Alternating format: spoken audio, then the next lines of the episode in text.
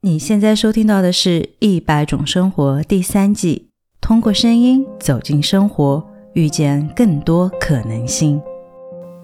收听提示：本期节目适用于全年龄阶段。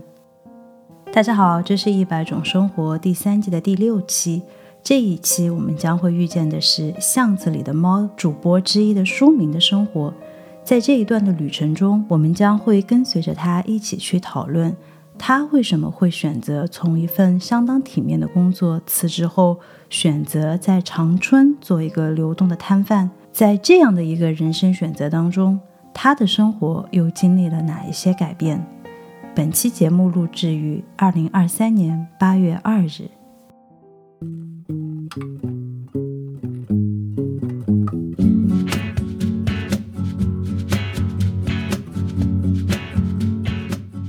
大家好，欢迎收听《一百种生活，遇见生命的不同可能性》。我是思佳。这一期的节目呢是一个串台节目，我们邀请到的是巷子里的猫的主播书明来做客。在开启本期的具体聊天内容之前呢，我们先让书明来为大家打一个招呼吧。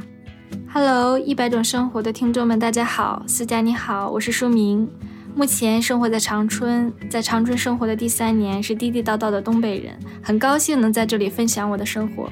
不愧为是专业主播呀，这个招呼打的真具体，要给你鼓鼓掌。谢谢。这里我其实很想和听众朋友们介绍一下长春。我在做背景资料调查的时候，我发现这是一个很传奇色彩的城市。因为我自己是四川人，所以我对北方的城市了解没有那么多。我的印象，东北东北那就是一个骗局，而不是具体到不同的省份，还有它的省会城市。那我们今天要聊的长春呢，我让书明来为大家介绍一下长春是一个什么样的城市。嗯，好的。啊，听思佳说，其实长春的话，它是在我们东三省是一个非常低调的城市。长呢是绵长的长，春是逢春的春。在我心目当中呢，它也是非常低调的，因为它的低调，所以它的存在感非常低，就一直都被大家忽略掉了。但其实我们不知道的是，新中国第一家电影制片厂长春电影制片厂，还有中国第一座汽车厂长春第一汽车制造厂都是在长春的，包括全国第一家万达也是开在长春的。长春呢是座适合慢慢品味的城市。这里的生活节奏非常慢，轻松又闲适。主要是吧，它夏天特别的凉爽，它平均温度大概在二十二度左右。冬天的话还有冰雪。然后我特别推荐，就是一百种生活的听众朋友们，夏天的话可以来长春避暑，然后冬天可以来长春赏玩冰雪。我听上去很棒耶！因为我在做资料调查的时候，就刚才除了书名聊的那些，我还发现它还有好几个就是最，比如说长春的话，它也是中国最大的汽车工业城市。然后另外一个，像刚才你有说它长春的影视嘛，电影工业基地，它也是一个最早的。然后除此之外呢，它还有一个，我发现它就。就好多最啊，它是东北地区最早的开户城市之一，而且也是中国四大园林城市。我印象里面从来不会把园林城市和长春联系在一起，因为一聊到园林的话，我的脑海里会是像苏州呀这样的城市，所以我觉得这个还蛮独特的。长春有什么园林吗？长春的话，它有一个就是类似于就是呃天然原始森林那样的一个净月潭。嗯，而且长春的话，它整体的绿化率是非常高的，在整个东三省来说。那你刚才有说到，这是你今年在长春生活的第三年。对，因为我是吉林人，但是我是嗯其他城市的，也是属于吉林省的。然后长春是吉林省的省会。了解。如果用三个词来形容你这三年在长春的生活的话，你会用到哪三个词呢？嗯，第一个词呢就是惬意。因为长春它节奏很慢，它没有很大的压力，它相比一线城市城市要轻松很多，所以就会让我感到很舒适、很惬意。然后第二个词呢，就是烟火气。我脑海当中的长春呢，就是说夏天呢，吹着凉凉的晚风，漫步在大街小巷，然后跟着路边的摊贩聊着天，吃着小吃，就这样，嗯，非常有那种烟火的氛围吧。然后第三个词呢，就是拥挤啊。这个城市虽然说它是一个属于一个二线的省会城市，但是它车非常多，就是不管我们走到哪里，只要是我们坐在车上，我们就会堵车。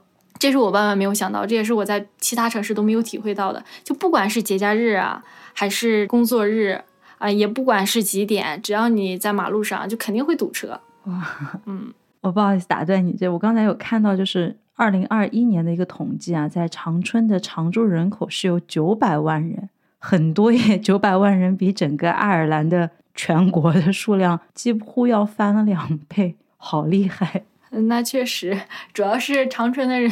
人如果是九百万人的话，他可能七百万人都是有车的，所以基本上开车上路的话，一定会堵车。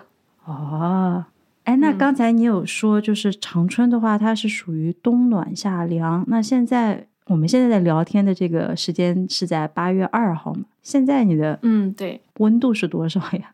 现在我的温度话大概在二十二摄氏度。因为今天下雨了，外面是很凉爽的。它晚上夜间的温度能达到二十度左右。哇，那是真的是很舒适耶。对，而且我们一每年夏天的话，它最热的时间也就在三十度，然后是一个星期左右，不会特别长。哇，那这不是避暑胜地吗？就是 比如说像我们川南地区，就很喜欢暑假的时候出去避暑。对，因为前两天我去了北京，大概在四十度左右。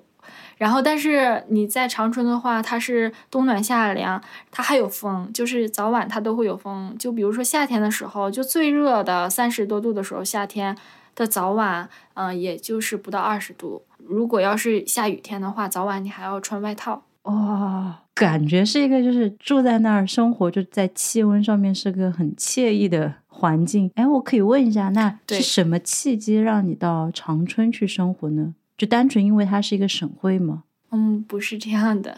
嗯，其实我是为爱的勇士。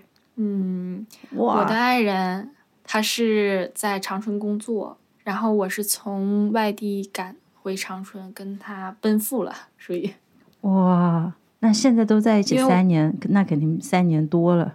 对我们两个是已经结婚了，我们是已经在一起五年多了。恭喜！我不知道为什么我此处要加一个恭喜。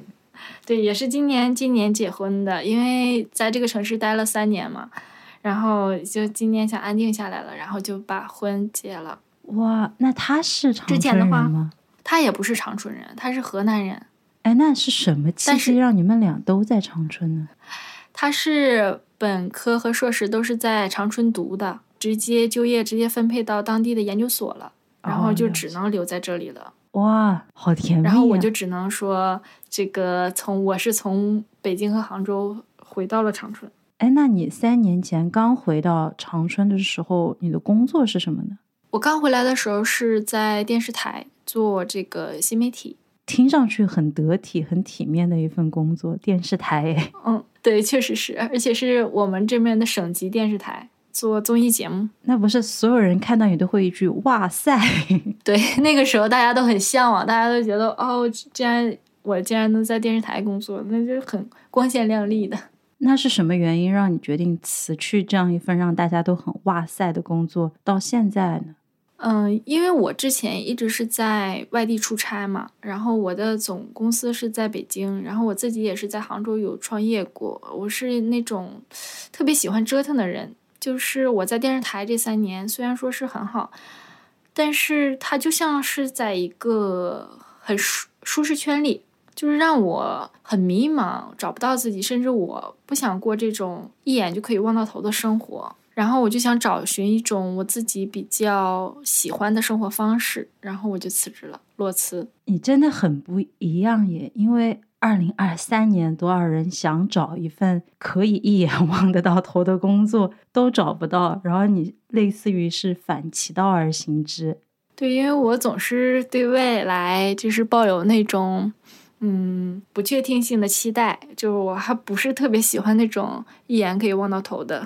哎，那我这样想的话，是不是可以意味着你的先生、你的另一半，他是给你托了一个很好的底？所以让你才有这个底气去试一试不一样的生活。嗯，确实是这样的。包括我先生，他是非常支持我这么做的。就是首先，他对我来说，他是有一个经济保障的。他在我即使裸辞裸辞去做其他事情的时候，嗯，我不会为了我的这个生活有太多的压力。其次，他支持我去选择我喜欢做的行业。他一直有一个观念，就是他来做稳定的那个人，然后让我去做这个不稳定的，然后我去做我喜欢做的事情。嗯，这些年他一直都是这样的支持我。哇。那这样的话，其实后面的我很多问题 我就有答案了。因为如果现在在听这一期的小伙伴，你是从未来，就是二零二三年之后来的话，我大概先为你介绍一下，在二零二三年发生了一些什么事情，会导致我刚才问出这样的问题呢？是因为整个二零二三年的毕业生就业率其实是很低的，因为毕业生就业率比较低呢，大家的出路无外乎就是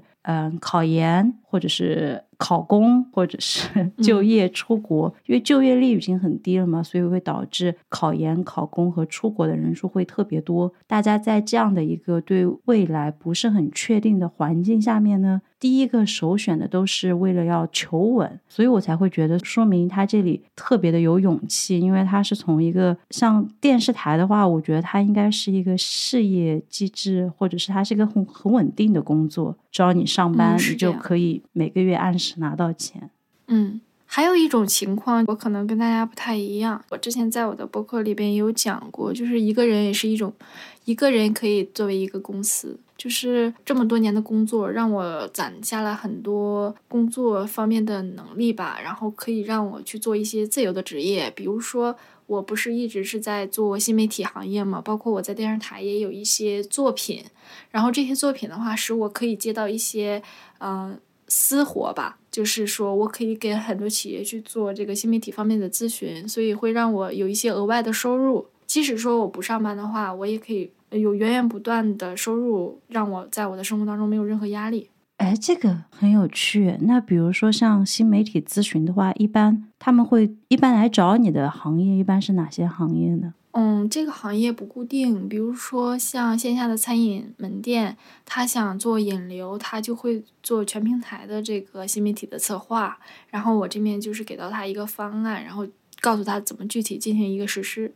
哦，了解。然后他就是单独跟我结这个方案的钱。如果说是有一些啊，他们需要一些技术上的服务的话，我这边也会给他做一些技术上的对接。因为我之前在电视台或者是在其他的之前创业的这些过程中积累了一些人脉的资源，然后就在这些人当中给他们做对接嘛，然后这中间能赚一些比例的分成。哎，那这样很棒哎。那这样的话，我是不是可以？我想想看啊，是不是可以简单的理解成为，当你决定你要从电视台辞职，然后自己开始做这样的一个麻糍生意的时候，麻薯生意的时候，其实来自于你你们这个小家庭两个人的小家庭里面，你是没有任何困难的。但是从你爸爸妈妈或者是从你的公公婆婆那儿，你会有一些什么压力吗？因为之前你想看你的另一半是在研究所，你是在电视台。如果是我的女儿，我说哇塞，作为妈妈我走出去都带风的。但现在如果我要出去跟别人讲，跟我的小姐妹们讲，哎哎呀，我女儿从电视台辞职了，现在在摆摊。我觉得可能作为这个年纪的长辈，他们可能也会有一些社交上的压力。你有感受到他们这些压力吗？嗯，我公公婆婆那边我没有感受到，因为我公公婆婆是完全不参与我的生活的。但是我父母这边的话会有一些，比如说我之前辞职了，我嗯很长时间，大概两三个月吧，我都没有告诉他们，嗯，告诉他们就是怕他们担心嘛，就而且他们很难接受我辞职了这件事情，因为他们逢人就说我是在电视台工作的。就觉得他们就觉得很体面，嗯，啊，当然我妈妈是最不理解的，她到现在都在劝我考公，就是每天的电话她都说，哎，要不你考公吧？我实在是不理解你，你为什么要辞职？那你有试图的，就是跟他说一下你的心路历程吗？嗯，我跟他讲完了之后，他当天可能是说理解了，然后他隔天又会，哎，忘了。因为在他的世界里边，如果他去参加一个同学聚会，或者是去和别人聊天以后，他就会觉得我现在的工作非常不体面。在他眼里，就是只有正式的编制和这个公务员才是这个世界上最正确的工作。那我如果有机会啊，如果阿姨你在听这一期节目的话，我也想问一下阿姨，她觉得体面和孩子开心哪一个重要一些呢？那肯定是孩子开心重要一些，对吧？我觉得阿姨她自己可能心里面也会是这样想的，但是有的时候就是知易行难，就道理你都知道，但是当你在你的小姐妹 面前的时候，就开这个嘴好像是有那么一点困难的。是的，因为之前的话。嗯，她也是说啊，可以，就是刚开始辞职的时候，我跟我妈妈是有讲过的，说我这边想辞职，然后她一开始是支持的，后来她就每天在劝，哎，不要辞了，不要辞了。然后他现在每天看到我，他他就总是认为我是由内而外的开心啊，说如果我开心的话，我的身体会非常的好，但是他还是建议我去回电视台继续工作。我觉得可能呀，作为长辈来说，他除了这个体面之外，他还有一个是对未来的一个保证。比如说，像我们即将要聊到的摆摊的这个契机啊，因为我自己在想的话，你在以前电视台工作的时候，你是很稳定的，国内应该是五险一金吧？那现在的话，就意味着你没有这个五险一金了。那最后你的养老怎么办？或后面的一些，比如说住房公积金啊之类的，我觉得还有。阿姨可能是从这方面在担心，那你会担心这些吗？我现在是不担心这些的，可能是说我生病的时候去医院的时候没有办法报销，可能会有一些焦虑，但是我也不担心这件事情。这也可能是跟城市有关吧，因为我们我之前的工作虽然说它是很体面，但它的五险一金或者其他的保障其实是很低的，就远不如说我现在出摊一天赚的。就甚至会达到这样了解，嗯，所以我比起说未来的话，我更注重当下。阿姨，来听一听书明的想法。我妈听完就拒绝跟我聊天。那没有，我觉得至至少我们刚才聊的这个，我觉得如果是我女儿的话。我可能对她最大的担忧，就是为了她以后的 养老保险。但如果她自己都已经想通了的话，那我觉得作为家长呀，因为我我自己有一个女儿嘛，我觉得我应该学习最大的就是要尊重她是一个独立的个体，她的生活是她自己的，我只能给到我的一些建议，然后她听不听的话，就是你们的事了。是这样的，如果我要是有个女儿的话，我也会是这样的。咱们就是作为父母的话，他基本上就是把优缺点都会给你讲，然后你自己来衡量判断。对，但是作为爸妈，可能有的时候就真的是。好像道理晚上睡觉的时候我都想通了，但是早上看见你的时候，我说的话和我心里面想的东西又不一样。但这个的话，我们就暂时不聊阿姨了，聊回摆摊这个契机。因为我之前在做第二季的时候，很多听友呀，他每次在给我留言的时候，都会说：“哎呀，希望一百种生活可以更加的落地，就希望我们采访到的嘉宾不要是。”有一些，比如说职业光环很强的人，那我当时在听到巷子里的猫，然后你们在聊这一期的时候说，哇，这不就是我需要去做的落地的项目吗？然后摆摊，那我这里想问一下，从电视台到摆摊，你刚才有说到是你自己想要去追寻生活的一些嗯其他的可能性，那你现在目前在追寻这种可能性多长时间的呢？嗯，我目前的话是摆摊，大概在三个月。但是这三个月的话，它断断续续的话，我其实实际的摆摊时间的话，不到也就六十天，那很短嗯，对，它不是特别长，因为在我们长春来说，摆摊的话，它是有天气原因的。嗯，天气特别冷的冬天的话是没有办法摆摊的，所以我基本是在快入夏的时候才开始摆摊。那你觉得你会坚持到整个二零二三年完成吗？还是说你可能再做个一两个月，等到冬天的时候，你就会去考虑其他的生活？嗯，我期望的是可以一直摆下去，但是这个外在因素是我没有办法决定的。我期望的话是说一直摆到啊明年的这个时候，因为冬天的话它有冬天的解决办法。嗯，但是这只是我的期望。哎，冬天也会有人吃麻薯吗？我以为吃麻薯它是一个比较辣凉的一一种做法。嗯，也不是，因为我们这个麻糍或麻薯的话，它是不是带冰淇淋款嘛？冰淇淋款的话，肯定是不适合冬天吃了，但是也不好保证，因为我们东北人冬天就喜欢吃雪糕、吃冰淇淋。因为屋里面是三十多度，它特别热哦。我每次看电视的时候，我看到大冬天，然后那些男主角、女主角会在大街上买冰棍的时候，我作为一个四川人，我都是这个编剧太不靠谱了吧？这是什么剧情？但是，嗯，这个是真的，因为我们这边的话，它室内温度是特别高的，所以我们基本上除了这个在外面行走的时间，基本上都是热的。哦，哦，我们有暖气。哦，暖气是个好东西，我觉得。对，所以冬天的时候，我们基本上都是在这个呃一个非常暖的地方，然后吃着各种雪糕。哦，那这样很棒耶！在《巷子里的猫》这档节目里面的话，就是听众朋友们，如果你比较好奇为什么书明他是选择了麻糍这样的一个产品的话，他们其实在《巷子里的猫》这档播客里面有很认真的聊过原因，还有书明做的很多调查呀、研究呀之类的。那我们在这一期的话，就暂时不聊为什么会选择麻糍这个产品呢？我现在是想好奇，那如果一天你要去摆摊的话，像现在夏天嘛，那一天的日常会是怎么样？你几点就要起来开始准备？嗯，其实我的摆摊和大家想象意义上的摆摊有些不太一样。我我一天摆摊的时间大概在一个小时到两个小时之间，嗯，可能话每每周会有两天的是那种五六个小时的摆摊，其他的时间，其他的比如说周一到周五这个工作日时间，我都是说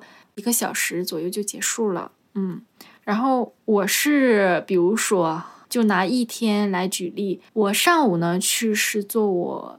一些自己的事情，然后下午一点开始备料，然后我下午三点出门，嗯，四大概如果我们要去的远的话，四点左右到位置，然后五点左右结束，然后回来继续做我其他的事情，这就是我大概摆摊一天的日常。哎，那摆摊的话，比如说成本会有哪些呢？那麻糍的话，肯定是食材的这些成本，还有你的人工费。那会需要有个什么摊位费啊之类的吗？嗯，目前我们出摊的话是出野摊，就是没有摊位费的。包括我们现在参加了很多市集，这个市集它也是都不收费的，所以我们摆摊从来没有出交过摊位费啊。市集是没有摊位费的吗？我以为那些市集都是需要收一定的摊位费。嗯，就是这市集是分很多种的，比如说那种就是固定摊位的那种，它是收费的。你像我们是后备箱市集，只要你开车自己有一个后备箱的话，它是不收费的。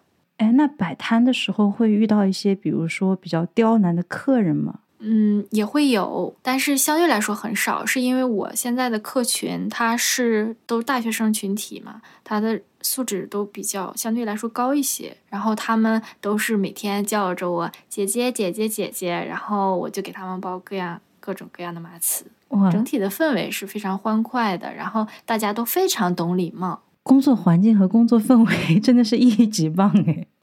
对，就是基本上的话，嗯，好的时候我是，就是我出摊的时候我还没有到，但是他们队伍都已经排完了，然后我到那里之后给这些队伍的人包完，然后我就撤了。这是个什么神仙客人？在工作中能遇到这样的甲方吗？很难遇得到。对。然后他们对我特就是有一种特别喜欢吧，就是特别喜欢我，给我的感觉是特别喜欢我。他们会呃跟我握手啊、拥抱啊，感谢我给他们做麻糍，这样。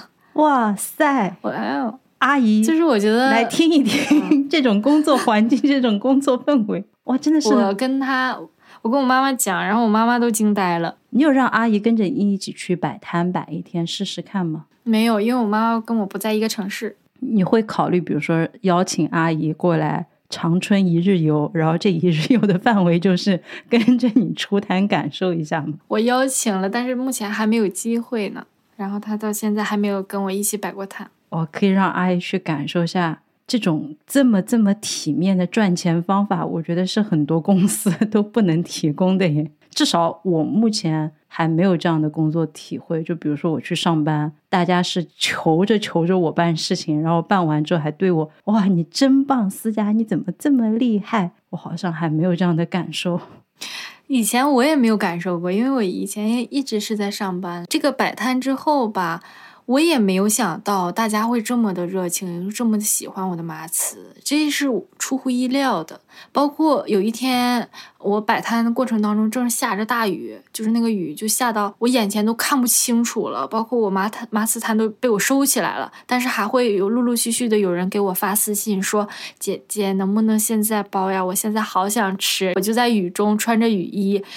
呃，把我的摊位用那个白色的透明塑料布都给支起来了，我就在雨中一点点包。我旁边的小伙伴就在给就在那儿帮我支着我的这个塑料布，我就在底下一点一点包，一点点包。然后我还觉得特别的抱歉，比如说你说下雨天又让他们站在雨中等着我包麻糍，然后我包的还不是特别的干净吧，因为它这个雨水总是会滴进去，但是他们还还是好喜欢，然后还因为我在雨中给他们包了。麻糍这件事情，他们每次后来每次来找我买麻糍的时候，都会来感谢我。哇塞，这个好有个人成就感！这是我万万没有想到的。对，就是我现在每天出完摊之后，我就坐在车上，就前所未有的轻松，甚至还有一些开心。就是我特别想发朋友圈分享，但是我又不敢。哦，完全可以理解，就是那种开心。好有成就感，可以得到客户当着你的面说一句谢谢。我觉得这是很多很多职业都没有的个人成就感。我觉得像电影演员，他们也不会有这样的成就感，因为他就是演完电影，他要等很久才能收到观众的反馈。就是这个成就感是即时的，比如说现在他我包完之后，他马上在我面前吃了，而且我特别享受他在我面前吃的这个过程。我特别喜欢他在我面前吃的时候，突然说了一句：“哎。”我的天呐，这么好吃！我当时就是在包麻糍的时候，直接就乐开花。重点是他还会给我付款，你知道吧？那个收款的声音直接在耳边响起，这就是我平时工作的时候感受不到的。因为工作的话，他是每个月发一次工资嘛，就只有当天是开心的。但是现在摆了摊之后的话，我的开心是立刻马上的，因为他买完之后，他立刻就会给我转钱，然后这个钱一到账，哦，这个心情是不一样的。对啊，我觉得这个好棒耶！这个好像侧面也反映了我们现在当代大学生的素质教育是教育的相当成功，就大家都好有素质。真的是不一样。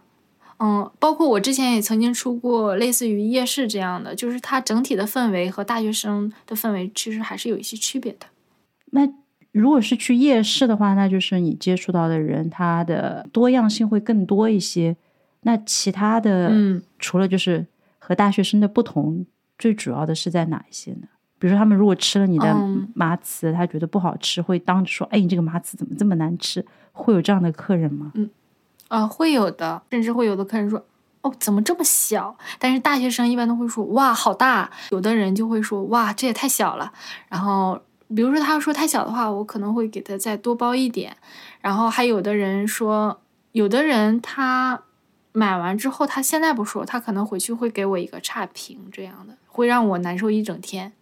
但是这种情况下是比较少的。那差评一般会是哪几类呢？像刚才你有说了，分量比较小，可能口味不是他喜欢的。除了这两点，还有其他的吗？因为我的差评，我就收到过一个，也是让我印象特别深刻的。就是有一天下雨，我没有办法现场为他们制作，我就选择了做配送。然后配送到了一个学校以后，就让他们都拿到寝室了。因为我也是第一次配送嘛。然后当时雨下的特别特别大，让我都没有办法开车了，因为前挡风玻璃根本就已经属于一个看不清的状态。嗯。就稍微晚了大概五分钟左右吧，那个顾客就不满意了，因为我们都是没有固定的时间，说我一定是这个时间到，我们都是在这个时间左右到，就是这样的话，我们都是到让顾客出来取。他在网上就对我们这个迟到这件事情就做了一个小写了一个小作文，他又对我们的口味从大小、包装、口味，嗯，就说我们这个钱特别好赚，有什么的。嗯，他每从每个角度他都写写了一个遍，我就也是不断的对他道歉吧。最后，他是联合他其他的朋友来我的评论区底下挨个写差评，就是我跟他也不认识，然后我就每个人都跟他们道歉。最后我又给他们退回了一半的钱，然后他们我他们问我要不要删差评，我说不需要，我说我要正视我自己，每个差评我们都虚心接受。然后他就在其他的评论下面又重新写了一段小作文，说什么客服的处理态度非常好，嗯、非常专业。嗯，虽然说口味不是很满意，但是这家店很好，我觉得这就值了。这也是说明你人好，因为我在想，如果是一个有经验的摊贩，这里有经验的是指他可能专业做这种摊贩做了十年，他可能对于这样的客人就是你爱要不要。因为我经常遇到这样的摊主，我觉得哇牛气，就是对，因因为他吧，就是他写的差评实在是有点多了，而且他是在我的每一个账号下面都在写，我认为他对我这个其实产生了影响了。然后他不单自己写，他还让其他人来写。了解，那就是大学但生是其实我当时很生气。对我当时很生气，但是我又又觉得可能是我们自己做的不到位嘛，毕竟是第一次配送嘛。然后我就做了一个全网的道歉，然后又给他做了一些赔款。我就想着，嗯，就是让他消消气吧，反正也不知道他为什么那么生气。甚至我们一个摆摊的，他要求我们客服马上回复他。啊，就是我们在开车没有回复他，他就觉得我们回复不及时，把这个事情也写成了小作文抨击我们。但是实际上，你就想，我们只是一个摆摊的，我们没有义务做到这个时时刻刻回复。对呀、你又不是个企业，企业客服也不是二十四小时都在线，你淘宝客服他还有一个休息的时间呢。对，所以我们是从他这一次吸取了很多经验吧，这也是让我很欣慰的地方。嗯，他给我们提出来的差评，我们也根据他做了一些改正，包括他说我们客服的回复时间不及时，然后我们就在备注里边写客服不能时时刻刻回复。我觉得他他这个差评给我们起到了一个非常好的提醒作用。哎，但我觉得这个也是要看顾客他有没有一个独立思辨的能力。比如说，像我有的时候在淘宝或者在其他的一些大众点评看这个餐厅好不好吃的时候，你总会看到有一些人他的评价就是啊，你这个评价差评怎么能评价是这个餐厅呢？就是完全风马牛不相及，或者是他的要求特别的特别的严苛的时候，我就说，嗯，这个人的评论我觉得不符合我的参考体系，我就会把它给剔除掉。但我觉得像像如果是我看到这样的评论的话，我就想，哦，应该是这个顾客有病，然后就开始看其他的。对，而且也没有什么，嗯，后来想想也没有什么的，因为我们这个他发了一张图片嘛，说我们这个马刺比较小，但是他是跟他的拳头比较的，然后我一看，我又觉得非常高兴，因为跟你的拳头比较，说明我们这个马刺挺大了，我也没有让他删，因为我之前买过很多别的地方的麻糍，他们都特别特别小，可能都不到这个拳头那么大，可能就是三指。这么大吧，我觉得我这一个拳头的已经很大了，我当时还很欣慰，我也没有让他把这个差评删掉。哎，拳头那么大的话，那是饭团吧？对啊，它就是有个像个大大饭团那么大。对啊，我觉得麻麻糍或麻薯在我的印象里面，它应该是个甜点，应该是个比较小的，比如说它就是你的大拇指指尖和你的食指指尖你围成的那个圈那么大小，是我啊，但是这个扯远了，我们不扯这个麻糍了。那嗯扯回这个出摊的话呢，刚才我们其实有聊到的是对待客户有好的客户，也有一些比较难应付的客户。那如果聊嗯到同行的话，比如说像你刚才有说，你如果去夜市的话，我其实有在小红书上看到你们说是长春首家麻糍店，那你会有一些来自于同行的压力吗？比如说其他的也是卖类似的产品，他会给你有一些什么明争暗斗吗？嗯，之前是没有的，但是最近有了。之前我们刚开始做的时候，第一个月到第二个月的话，就是没有同类型的产品出现，整个长春只有我一家麻糍。后来可能是我做的，我在小红书的话做的流量比较好，基本上大家现在看见我的摊位都知道我是卖麻糍的那个。然后我们长春就出现了，当时是出现了两家跟我差不多同类型的，就是他也叫麻，他也是卖麻糍的，然后卖的款也跟我一模一样，但是他们流量没有做起来，没有人去吃，然后他们现在也不做了。我流动摊位，他们现在写文案的时候就拿这个流动摊位来说事儿，比如说呃什么，嗯啊是固定摊位哦，啊这就是绝杀了吧，啊什么的，固定摊位的绝杀点在哪儿呢？就是大家可以不用找他的位置，直接就去那里就可以买。而我们每天他都要问我在城市的哪里。哎，那这个竞争其实也很大耶，才短短几个月就出现了其他的 流动竞争摊贩，还有这种店面的摊贩。那如果你想嗯你再坚持一年，然后这个生意还这么火热的话，我觉得应该会类似的店面会越来越多。你会有这样的一些担忧吗？嗯，之前的话，我刚开始会有这些担忧，后来我发现好像也不用特别的担心，因为毕竟长春它是一个省会的城市，它的人流量非常大。嗯，然后我们流动摊位的话，主要的目标客户群体呢都是在大学，然后我们有大学城，这是固定摊位做不到的。固定摊位的话，如果大学生开学的话，他们是比如说可能周末或者是周一特意来赶来吃，但是实际上我们呢是直接可以造到大学门口的。嗯，这个是我们的优势。其次是呢，这个味道方面，我们是因为它摆摊嘛，它没有摊位费，也没有这个所谓的人工费，都是我们自己做的话，这样的话，我们能保证我们的食材是当天现做、新鲜，所以在口感啊、质量上面啊，我可以保证做到，就是他们是跟我比不了的。嗯，其次是说这个未来我们麻刺生意。就是这个竞争者会不会对我造成伤害？我觉得最重要的一点是我在小红书的人设，我一直宣传的都是我自己的所谓的人格魅力吧。我并不是说求希望马斯能给我带来多少的收入，嗯，我更希望的是大家通过马斯这个生意喜欢上我这个人，然后以后我做其他的餐饮行业的生意，大家都能支持我，嗯，是这样的。哦，了解。你的盈利模式还是不是局限在这个品类上的？对，哎，那这里我还比较好奇的一个点，像刚才我们聊了，嗯，客户聊了同行，然后因为你这个是流动商贩嘛，所以肯定还有其他的一些压力，比如说城管。你们在巷子里的猫其实也有聊到，现在的城管和以前的城管不一样了。对，因为现在的城管，嗯，现在的城管就是可能以前我们会想象以前的城管是那种，比如说暴力执法呀，会撵你走啊，会怎么样？但现在的城管就是那种比较温柔，然后走到你的摊位面前，告诉你啊，这里不可以摆，然后他就会一直等到你收摊，然后等你收走之后，他拍一张照片就 OK 了。嗯，其实没有很可怕。哎，那你遇到的城管的平均年纪是在多大呢？嗯，三十岁左右。那都算比较年轻的。对，而且我摆摊三个月，一共就遇到过一次城管。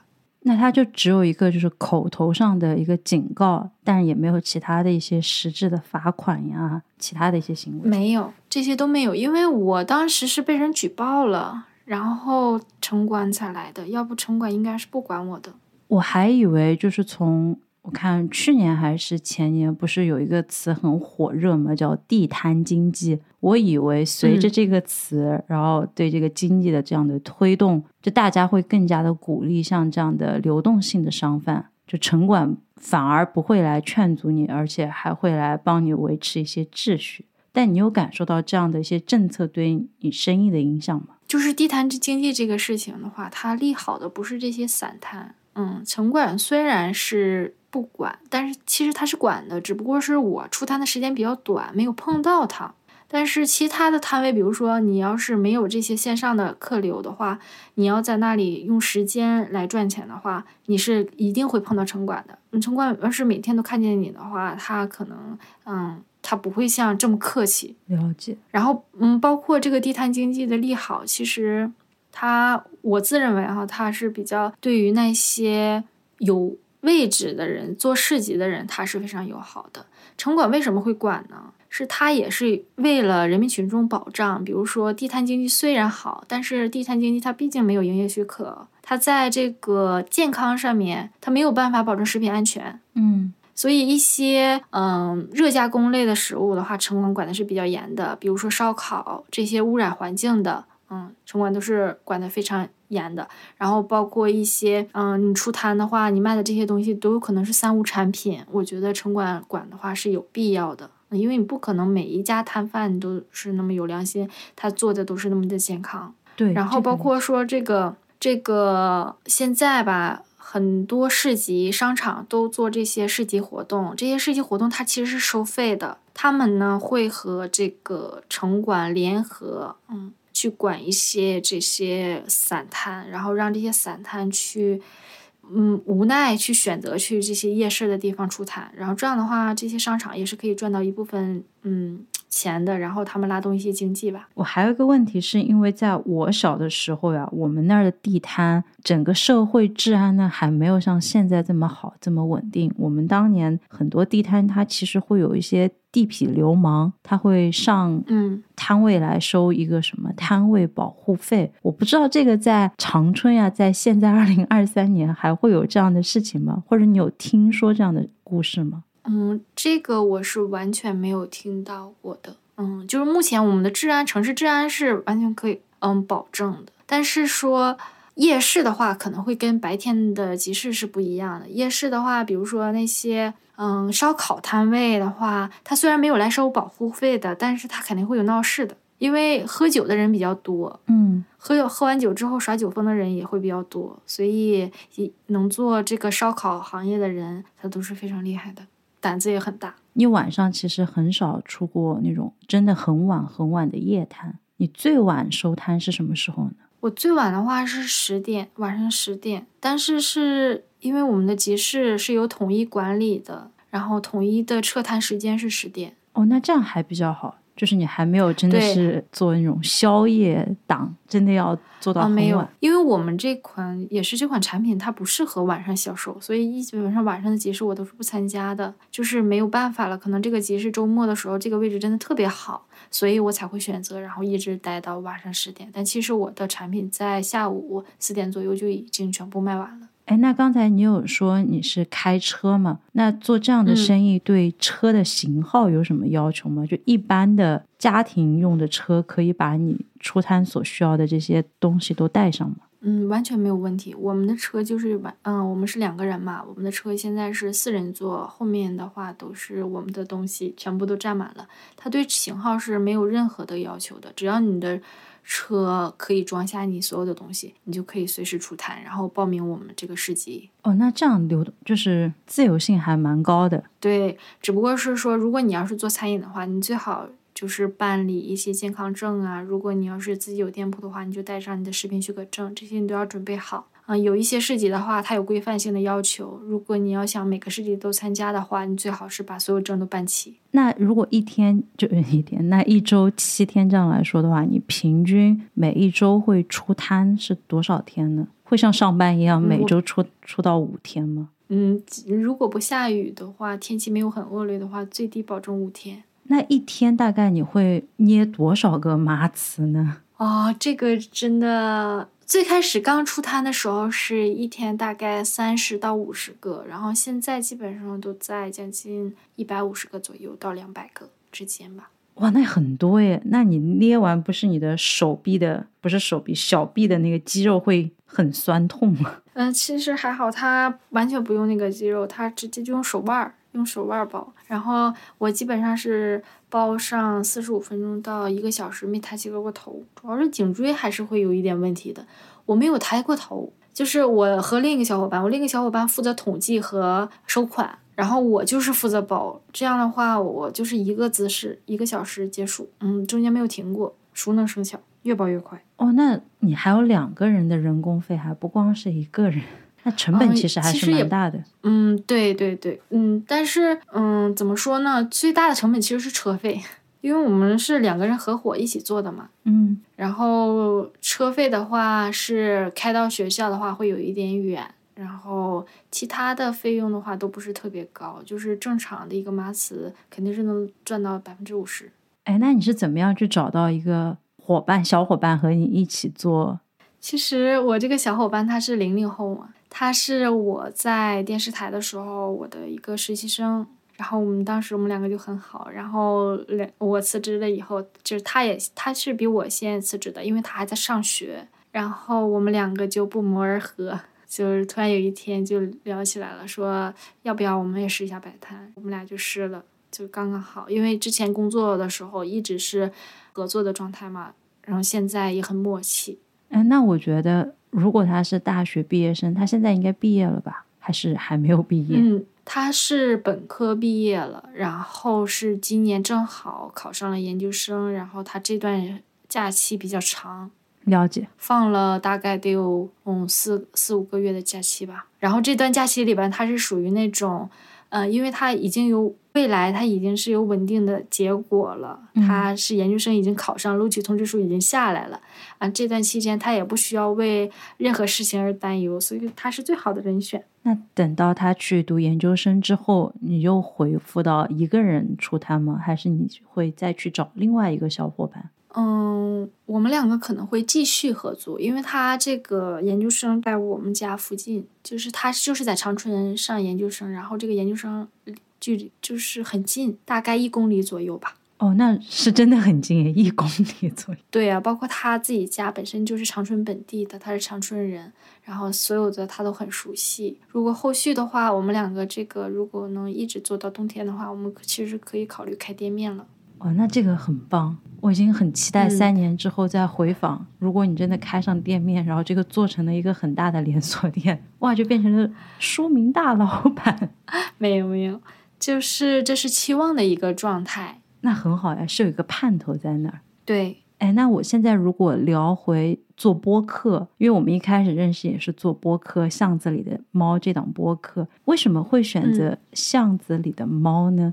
这个名字你们有什么期待吗？嗯，这个名字《巷子里的猫》这个名字其实是我起的，嗯，它其实就是野猫的意思。之前有一个诗吧。就是巷子里的猫很自由，嗯，向往着自由，它没有归宿。因为我忘了具体那句话怎么表达了，但是说我就是想这个名字起的，就是希望我是一个一直向往自由的一个状态。那就是代表着我，我们三个人。对，我想说你们三个人是怎么集结成功的呢？因为另外两位主播他们好像是生活在上海，是吧？嗯，是的。但是我们三个人是本科校友，同班同学。我觉得这个还蛮值得在一起聊天的，因为同样的一个人生大学的起点，后面每个人的生活做出了不同的抉择之后，生活的状态又不一样了。是的，包括我们之前本身就是比较熟悉的，所以我们在聊天的氛围过程当中就是很轻松。那你们对这档播客有什么一些期待吗？比如说，希望通过这档播客达成一些什么样的目标？嗯。其实我先可以说一下，我们为什么要制作这档播客。嗯，其实一开始我们就是为了愉悦自己。那第一点呢，就是希望充实我们自己的生活。我们三个呢，其实听过我们播客的人应该知道，我们三个其实是不善于表达的那种人。其实我们通过播客这种形式呢，其实是想。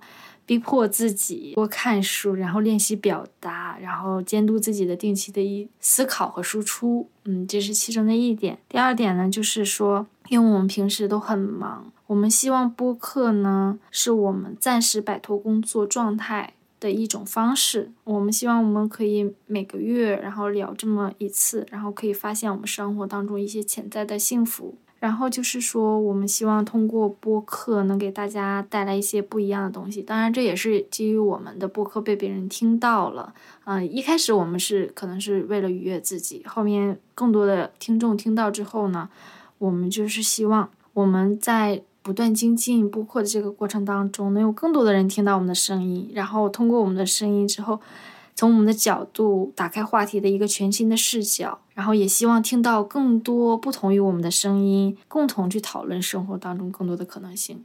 这个很棒。然后就是，嗯，我们最最最期待的呢，就是说有更多的人听到，因为我们现在的粉丝量还是比较薄弱的。我们现在一共做了大概有。五期了，第五期的话也是在本月要和大家见面。嗯，目前的话我们听众比较少，就是没有收听到更多的声音。之前我们也是很佛系，从来都没有宣传过我们的博客。那后续的话，我们是希望通过我们的宣传，然后通过我们不断的这个精进我们的播客，然后早日实现我们三个的小目标。你们的小目标是多少呢？嗯，先有一万个人收听我们的播客。那三年之后，你觉得你希望你们的这个巷子里的猫的订阅数会在多少呢？三年之后，我们的订阅数如果能到十万，加就够了。我觉得可能有，因为我之前在和另外一个播客主聊天的时候，我们俩 夸下了海口。我们说三年之后要成为百万播客主。嗯，我我我认为一定可能的。这这就是 没有我们的一个怎么说呢？我们的目标是星辰大海。呃，对，因为当我们坚定了这个信念之后，我们就是为了这个信念不断的努力去达成这个小目标。哎，那蛮好耶！大学的同学，然后现在在不同的城市，还可以一个月这样聊一次天，我觉得是还蛮难得的。我觉得好像我身边的朋友们很少会一个月长聊一个小时或两个小时。我觉得我很希望你们可以坚持下去。那目前的话，你对你自己目前的这样的一个生活满意吗？嗯，我目前是非常满意的。嗯，就是说有我爱的人在我的身边，然后家人也距离我很近，然后可能不在同一所城市，但是我们之间可能一个小时的路程就到了。然后我工作虽然压力稍微有一点点大，但是起码是自由的。嗯嗯，所以我现在其实是很喜欢我这样的一个状态。那你会希望三年之后你的生活是什么样的吗？嗯，其实我之前从来都没有想过三年以后会是什么样的。我是今天很认真的想了一下，嗯，我希望我三年之后呢是能有一个自己的小店，因为我从小到大就自己特别想开一家属于自己的店铺，不管是从事什么样的一个生意。然后，当然了，我肯定自己是优先考虑做餐饮。然后我希望三年之后我的小店呢能生意兴隆，然后背景音放着你们的播客，强迫所有到店的顾客听你们的播客。对，强迫。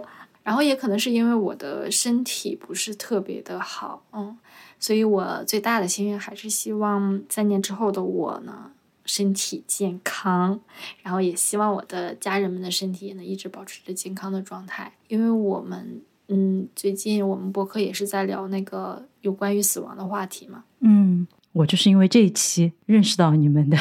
对，所以我也希望这个在三年之后呢，我身边的所有的家人都健在。哎，我觉得这个其实还有一点点矛盾也，因为我以为做。餐饮行业是最累人的，对体力或者身体素质要求是最高的。那这样听下来，其实你目前如果你的体力没有达到，就比如说一般成年男性的那个体力的话，选择餐饮业是需要很大的一个勇气。嗯，是这样的，因为我之所以是两个人合作，有很大的一部分原因就是因为我的身体不是特别的好。不能说是不好吧，因为之前是因为新冠嘛，嗯，到现在身体还没有恢复，嗯，没有那么多的力气去做很多事情，所以我需要有一个人跟我一起来共同完成，否则的话，我嗯，就是自己可能马刺这个摆摊都做不了。了解。而且我对天气原因也很高，比如说我冬天的话，我呼吸就没有夏天这么轻松。因为我现在出摊的话，它不就是完全靠天气吃饭嘛，所以我一天大概每天每时每天前一天晚上我都要关注这个另一天的天气状态，然后也会提前一周就看下一周这一周的天气状态。然后我发现，就是没有一个天气预报是准的，所以我每次都要至少看五个平台的天气预报，然后取中间值，看哪个最准。我还有一个特别想分享的，就是比如说我们参加市集的时候，也会有一些非常令我感受到幸福的瞬间。比如说，嗯，比如说我说几个关键词啊，就是音乐、夏天、烟花。然后你坐在摊位上，然后向大家宣传你的产品，然后就是你旁边放着很惬意的音乐，然后旁边你的右手边又在燃放着烟花，那就那一刻感受到了那种前所未有的幸福感，就觉得生活就停在这里就可以了。哦，有画面感的。你刚才说到这些，夏天的傍晚放着。舒缓的音乐，然后也有人在这里做烟花，还有美食。嗯，那最后你还有什么想要用声音记录下来目前这个生活的吗？嗯，没有了。那我们进入快问快答。好的，第一个问题就是，你也作为一个播客主播嘛？那如果让你推荐三档你最喜欢的播客节目，你现在最喜欢的是哪三档呢？哎呀，这个答案其实都是固定的啦。嗯，我第一个推荐的肯定是《一百种生活》。商业互吹了，我已经感受到商业互吹要开始了。嗯，第二个肯定是我们自己的巷子里的猫。是为什么会推荐这两个播客呢？是因为《巷子里的猫》这档播客呢是探索生活当中的可能性，但一百种生活播客节目呢是让我感受且看到了生活中的各种可能。不知道你有没有理解？我理解。是因为我们巷子里的猫呢，只是说分享我们三个的观点，然后让我们三个去看看这个世界上有多么有多种多样的可能性。但是，一百种生活呢，它是实实。确切的把这些人的生活分享出来了，让我直接就看到了，说我们还有这么多生活可以去，嗯，走，嗯，可以去探索，啊，这个样子。所以我觉得我们其实是有一点像的，只不过形式是不一样的。嗯嗯，对。那如果这里还让你推荐一个第三档就很重要了。啊，第三档是我自己比较爱听的，就是那个凹凸电波。嗯。哦。它它是一种就是有趣的一个脱口秀节目吧？了解。那我只是比较喜欢他们聊天那个轻松的氛围。嗯，我觉得这个很重要。那第二个问题的话，就是如果长春呀，像我这样的四川人去长春旅游的话，你会推荐哪些景点和餐厅呢？嗯，那肯定是推荐我们的净月潭啦，它就是都市氧吧之称的净月潭，其实我们的绿化。不是长春的绿化，之前我们不是聊过嘛，其实是非常好的。嗯，然后来到我们长春的话，一定要去我们的净月潭看一看。我们净月潭，嗯，就是那种有一种徒步啊，然后特别适合的地方，就是它呼吸的那种新鲜的空气是城市里边绝对没有的。那餐厅你会推荐哪一家呢？嗯，等会啊，还还等会儿还有一个景点，还有一个景点就是南湖公园，嗯。南湖公园的话，就是在我家门口，它的落日是非常美的，我很难形容我看到这个落日的景象。就是如果说它和这个洱海来比的话，我觉得他们两个的落日其实是是有可比性的。哇，那肯定很美了。对对对，如果让我推荐餐厅的话，餐厅的话，我肯定是推荐我们当地的特色，就是火锅楼外楼。楼外楼？对。这个不是很像杭州的那个 餐厅吗？嗯，但是它是那种就是用矿泉水煮的火锅。矿泉水煮的火锅，这个不是和广州的那种什么潮汕火锅又很类似？对，但是他做的是那种草原的鲜羊肉。啊，嗯，麻酱为主的。嗯，杭州的火锅和广州的火锅它是没有麻酱的。对，哇。那听上去也很好，所以来东北的话一定要来尝一尝。那然后就肯定是我们东北的烧烤啊，我也是非常推荐的。就是没有具体到哪家店，因为每家店都不会踩雷。那烧烤是一定要吃的。好的，那接下来这个问题的话，就是如果关于摆摊啊，有一些什么典型的谣言，你在这里有想要辟谣的吗？刚才我们其实有聊到城管的事情了，除了城管之外，还有其他的一些什么典型谣言，你想要辟谣的吗？就是之前特别网上特别流行的一个叫“摆摊日入九千”这个梗，我一定要辟谣。反正我目前是没有赚到过这么多。九千，那是说扣除成本还是就是一个？就他的营业额可能是每天就达到九千块钱摆摊的话。我我是在想哪一种东西它的单价稍微可以高一些，这样的话你售卖东西会要少一些。嗯，这个是很难的，因为在地摊来讲，它的客单价越高，它越不好卖。对呀，嗯，因为你选择客单价高的东西，你肯定对它的品质是有要求的。所以地摊的话，基本没有卖客单价特别高的。基本上，如果说他那个日入九千卖的是餐饮，其实怎么说呢？为什么说它是谣言呢？其实也不是说每个人都赚不到，就是大多数人他都是赚不到。但很多人看到这个消息之后，他会因为这个消息，然后选择摆摊这个行业。然后他抱着非常大的信念，是觉得一定赚钱，然后进到摆摊行业之后，基本上都舍掉了。对我刚才你在说的时候，我在想，我我在做这一期的背景资料调查的时候，我好像目前看到呀，最比较好赚钱的这种摊贩呢，是在上海营业一家那种叫什么小小酒吧，就是也是一个小餐车出来，他给你调一些酒，大概。可能十块钱呀，十五块钱这样一杯。如果一个晚上要九千的话，那你要卖很多耶，要卖九百杯酒哎。这种的话基本上是做不到的。对呀，九百九百平就好多呀。你想象得有多少人来呀？然后如果说你如果一个一般酒摊的话，它的承接范围大概就是五个人到六个人吧。如果特别多的话，它需要的范围就非常大，那它做的就不是一个小小的摆摊了，它可能需要一个很大面积都是它它摆摊的这片地方。对。其次是那他需要准备多少的货呀？对，所以其实它是不切实际的，嗯，而且大多数摆摊的话，大家都是偷偷赚钱的。这是我摆摊了之后我才发现，我以为每个人摆摊都会把自己的钱晒出来，其实不是这样的。如果说你这个品卖的非常好，赚的特别多的话，你的模仿竞争者第二天就会出现，根本都不会等一个月。对，同一个市集的话，可能会出现三家一个品。对，所以基本上大家都是偷偷赚钱的，不会把自己的钱发出来。如果说这个人真的把钱发出来了，他日入两千左右的话，就已经算很多了。但是这种人，他绝大多数都是想赚你的加盟钱，比如说，或者是希望你从他那进货，他想当一手货源。对，很有或者他是卖教程的，否则的话，他绝对不会把自己的钱晒出来的。我们做马瓷的话，基本上赚钱的话，每个人都会来问，甚至很多摊位的摊主每天就盯着我几点卖完，他会给我计算时间。我都不告诉他们我们手术卖完，他都帮我计算，我是十几分钟、二十几分、一个小时卖完的，他都看得特别仔细，因为他你这个品卖的好的话，他其他摊主就要争相的模仿你。对，很卷耶这一行。对，哎，摆摊真的特别特别卷，好卷呀！因为 包括那些后备箱的装饰，一开始的话，你要是出摊仅仅是为了赚钱，你装的都是低配版，就是常规。啊，有招牌就可以了。但是等到后期，你会发现摊位卷到什么程度，就是装饰的钱就可能占有你所有投资的一个大比重了，全都在装饰上了。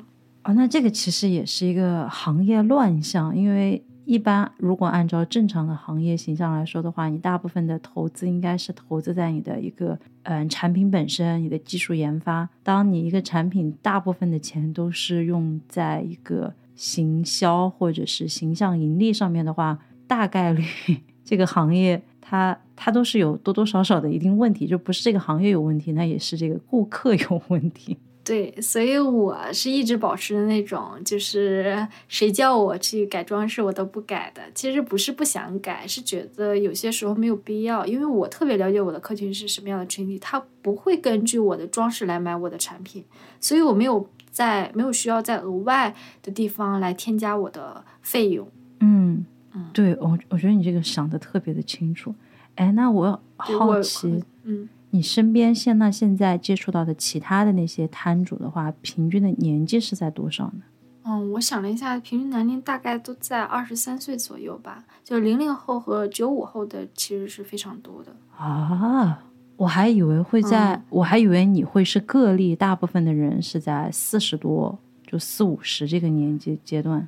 那看来完全不是，没完全不是，就主要是四五十的人，他出摊和我们的位置完全不一样，而且出摊的形式也不一样，所以我们基本上聚不到一起。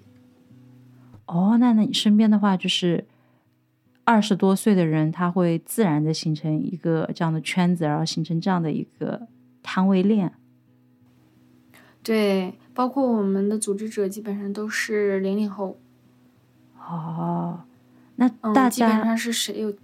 嗯，那大家的主营业务都是以餐饮业为主吗？都是食物吗？嗯，不完全是。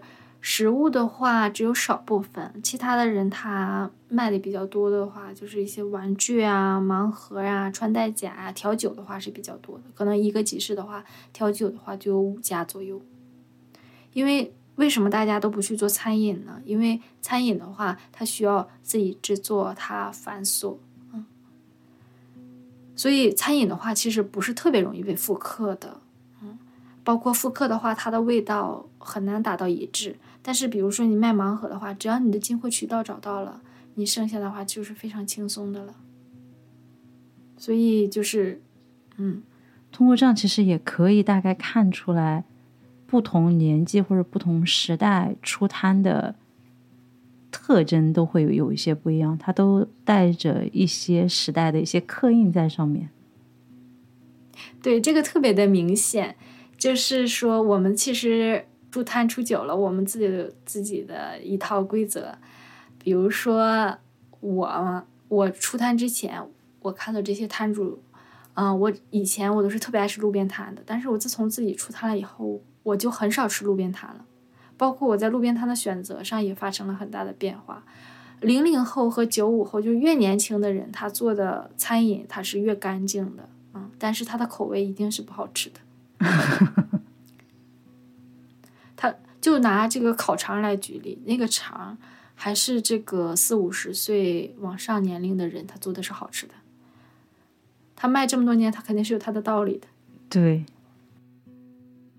那就是你现在如果走在大街上，你会为了干净而买单，还是会为了这个好吃而买单呢？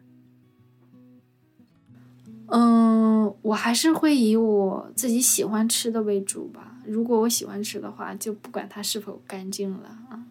嗯，但是如果说像以前的话，我。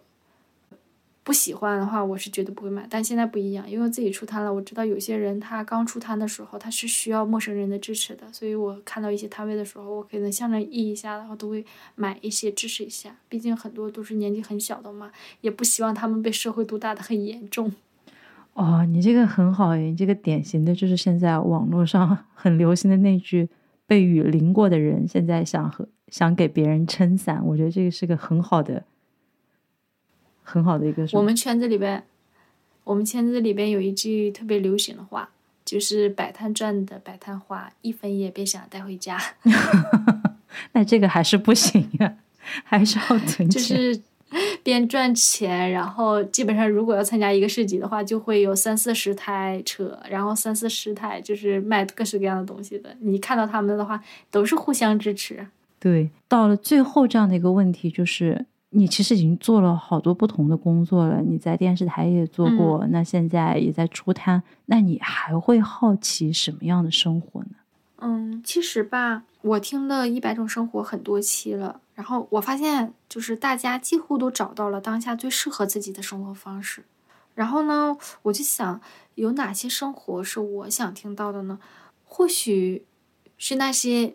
迷茫的人，就是他们还没有找到最适合自己生活方式的人，他们都在做些什么？嗯，就是说，因为我身边有很多人，他们目前都是在备考当中，他们不知道他们自己想要的是什么，包括他们备考又迟迟没有结果，因为你像考公、考编，这考有可能你考五年、考十年，你都没有任何结果，然后你又不知道你自己想去做什么，他这种人是非常迷茫的。嗯，然后他当下也没有更好的选择，他只能去选择继续考。所以我对他们的生活其实是有一些比较想听他们讲他们的生活的，也这个生活可能不是说像我们现在的每天的按部就班，可能他们有他们自己的生活的压力没有处宣泄，就大家都不理解他们。其实我是想听到这样的一个生活的状态的。哦，这个很好，你给了我一个很好的思路。对，然后还有一种就是，嗯，就是一类人吧，就是现在不是比较流行。返乡嘛，就是会有一些返乡的年轻人，是那些高校的毕业生，然后他们选择回村去助力乡村振兴。嗯，我也比较好奇他们的生活，就是一些大学生村官啊，他们每天的生活状态是一个什么样子的？他们是怎么能带领全村致富的？重点是他们在做整个一系列的过程当中有没有什么一些困难啊？是自己没有办法逾越的？好的，那这就是这一期的一百种生活。我们和书明一起聊了一聊，在长春，如果你是一个小摊贩、流动摊贩的生活是怎么样的。那再次感谢巷子里的猫的主播之一 书明来做客，谢谢你。